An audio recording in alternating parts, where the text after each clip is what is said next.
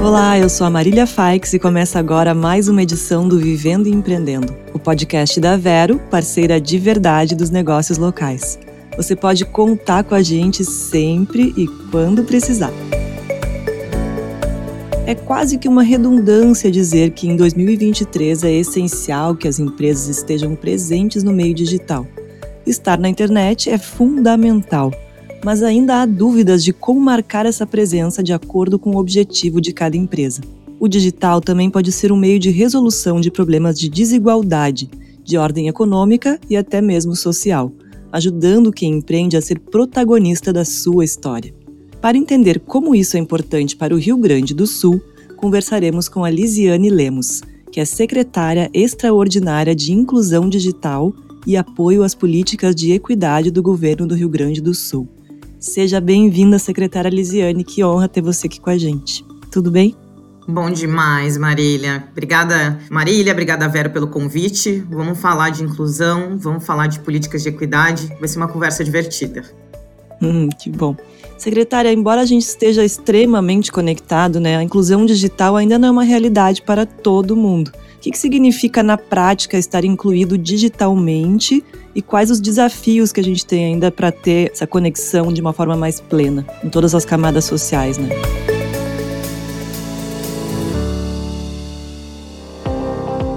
Eu acredito, Marília, que a inclusão digital seja talvez o nosso maior desafio, porque ela envolve diferentes níveis de maturidade, né? Nesses poucos meses que eu estou sentada nessa cadeira, entender como a inclusão funciona para os nossos mais de 11 milhões que estão em 497 municípios, permeia conectividade, infraestrutura, aumento de nível de maturidade digital, então mesmo desmistificar quando as pessoas dizem: "Ah, eu não entendo do digital, eu não nasci para isso", envolve choque geracional, que a gente tem um bônus demográfico negativo, então nós somos um estado longevo com pessoas que não nasceram nesse ambiente digital, envolve pensar também o futuro, que é esse maior desafio, como é que eu preparo o Rio Grande do Sul para ser um estado que desponta em futuro e inovação. Então, significar na prática, como a boa advogada que sou, depende. Depende, porque inclusão digital é uma coisa para mim, é uma coisa para você, e acho que hoje o meu desafio é entender como eu atinjo o maior número de pessoas. Falando especificamente do desafio aqui no Rio Grande do Sul, eu acho que hoje o meu maior desafio é sim infraestrutura e acesso, uma educação para o digital. Então, mostrar, e a gente vai falar de empreendedor, né? Mostrar para esse pequeno, médio, até o grande empreendedor o quanto a tecnologia já está mudando o mercado. E eu gosto muito daquele dizer que não é a inteligência artificial que vai tomar os nossos lugares, mas uma pessoa que sabe mexer com isso. Então, o meu desafio também, pessoal, é como eu abro a porta de tecnologia e inovação para que as pessoas fiquem tão fascinadas e apaixonadas como eu sou. E para quem empreende, secretária, por que é tão importante esse processo de inclusão digital e quais são os principais obstáculos na sua percepção?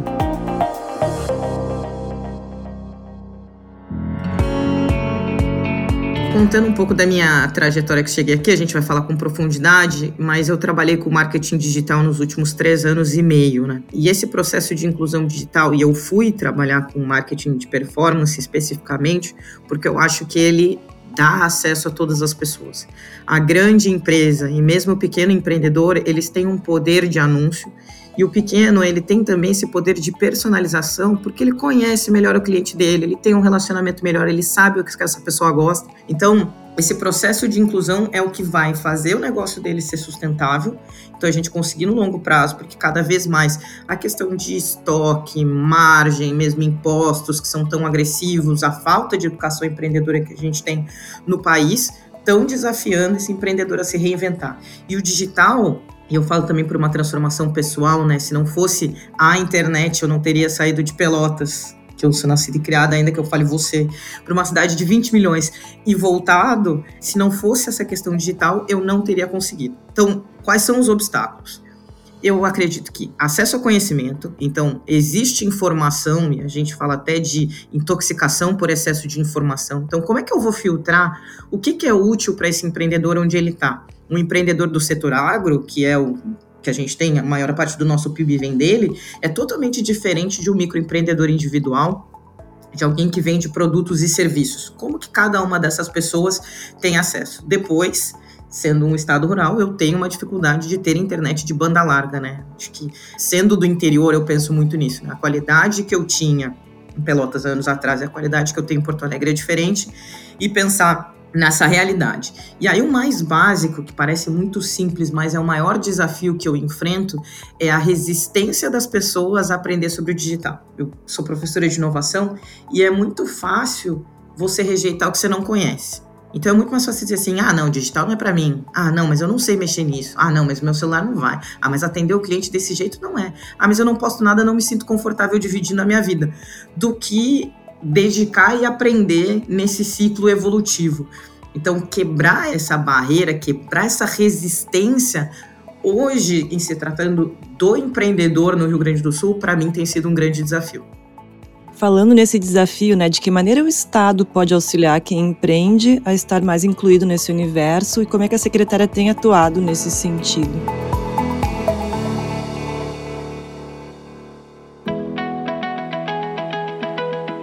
Falar, né, não só secretaria, mas de governo. Essa conversa de empreendedorismo começou quando o governador Eduardo me chamou para sentar na cadeira e falou: Lisiane, assim, eu tenho algumas prioridades. Claro que educação é a nossa prioridade zero, e isso entra também uma educação empreendedora, mas a gente tem nós somos 27 secretários e eu falo que alguns temas perpetuam muitas. Então, quando eu falo de empreendedorismo, não é só transformação digital. Eu posso falar da Secretaria de Planejamento e Gestão, que hoje um pequeno empreendedor pode abrir o seu negócio em 10 minutos. A gente tem uma questão de facilitação de pagamento pelo Tudo Fácil. Eu falo do desenvolvimento econômico, que traz mecanismos de qualificação e treinamento, isso tudo. Vocês podem ir em sistemas de busca e pensar. Eu penso também na assistência social, porque a gente tem programas específicos para pessoas que estão no CAD único para empreender, para conseguir ganhar um pouco de autonomia. E a secretaria entra numa camada conectando todos esses pontos e entendendo as necessidades. Então, hoje, eu tenho pensado muito, claro que eu tenho menos de 100 dias sentado na cadeira, como que eu consigo criar materiais para levar todas essas informações sobre linhas de financiamento especial que a gente tem, o, o próprio Banco do Estado, que tem linhas especiais para pequenos empreendedores, no lugar onde essas pessoas estão na maneira que elas entendem para que elas possam acessar. Acho que a minha descoberta de diagnóstico de primeiros 60 dias, principalmente, foi existem muitas iniciativas, seja do BRDE, Badesul, o próprio Banrisul, as nossas secretarias de Estado, para ajudar os empreendedores, mas essas pessoas ainda não estão tendo acesso a essa informação. E isso perpassa a inclusão digital. E política de equidade, que é levar a informação onde as pessoas estão na medida dos seus acessos. E chegou a hora da Dica Vero. Vende Vero! Quer aceitar os principais cartões e não pagar pelo aluguel da maquininha? Com a Vero, você pode. Se sua empresa fatura mais de 3 mil reais mensais em cartões, você pode ter maquininha grátis. Acesse o site sejavero.com.br e solicite uma proposta.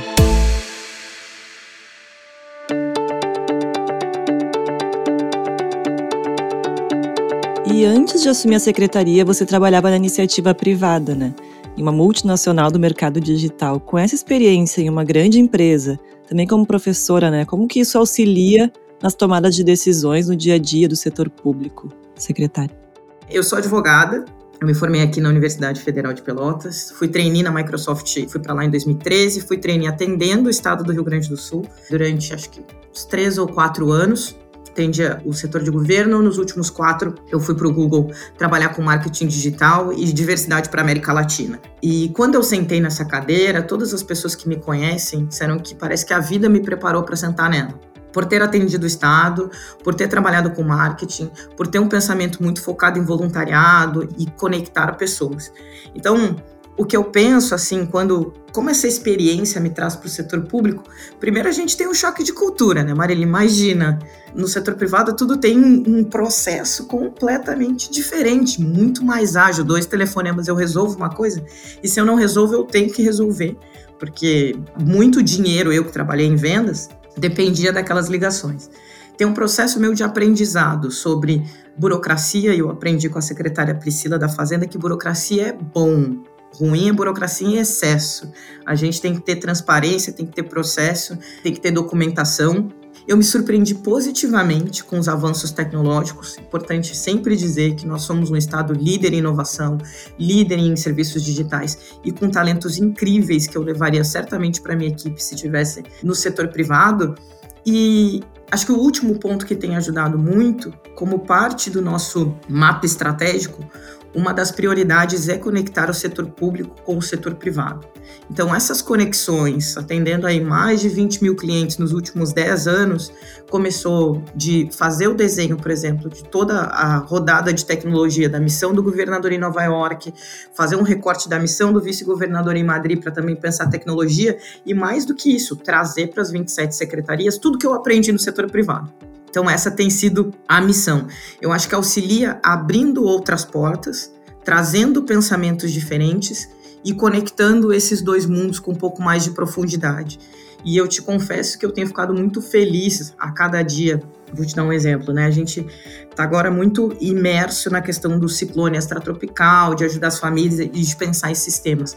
E o quanto eu fico feliz de liderar pela secretaria uma implementação de um sistema mais eficaz para ajudar as vítimas de desastre, que uma pessoa que não tivesse vindo do setor privado com as conexões que eu tenho não conseguiria fazer. Então, eu acho que é uma longa jornada, claro, é importante dizer que eu tomei posse 22 de fevereiro, então é super recente, mas tem sido a escolha mais feliz que eu já fiz na minha vida. Que coisa boa, a gente fica feliz de tê-la no nosso governo do estado fazendo esse trabalho tão bonito. Muito obrigada.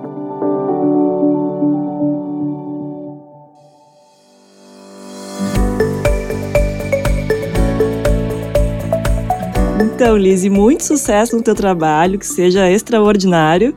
E agora eu peço que você deixe um último recado antes da gente encerrar, por favor.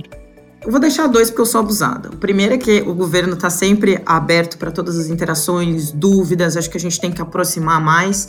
E o segundo, se puder ficar uma mensagem, inovação e tecnologia são para todo mundo. Se você usa os seus devices, está escutando esse podcast em meio digital, está interagindo pelas redes, você é um ser tecnológico. Então, não fale mais que tecnologia não é, que não entende, porque é para todo mundo. Se apropria e aí a gente cria o estado que a gente quer viver.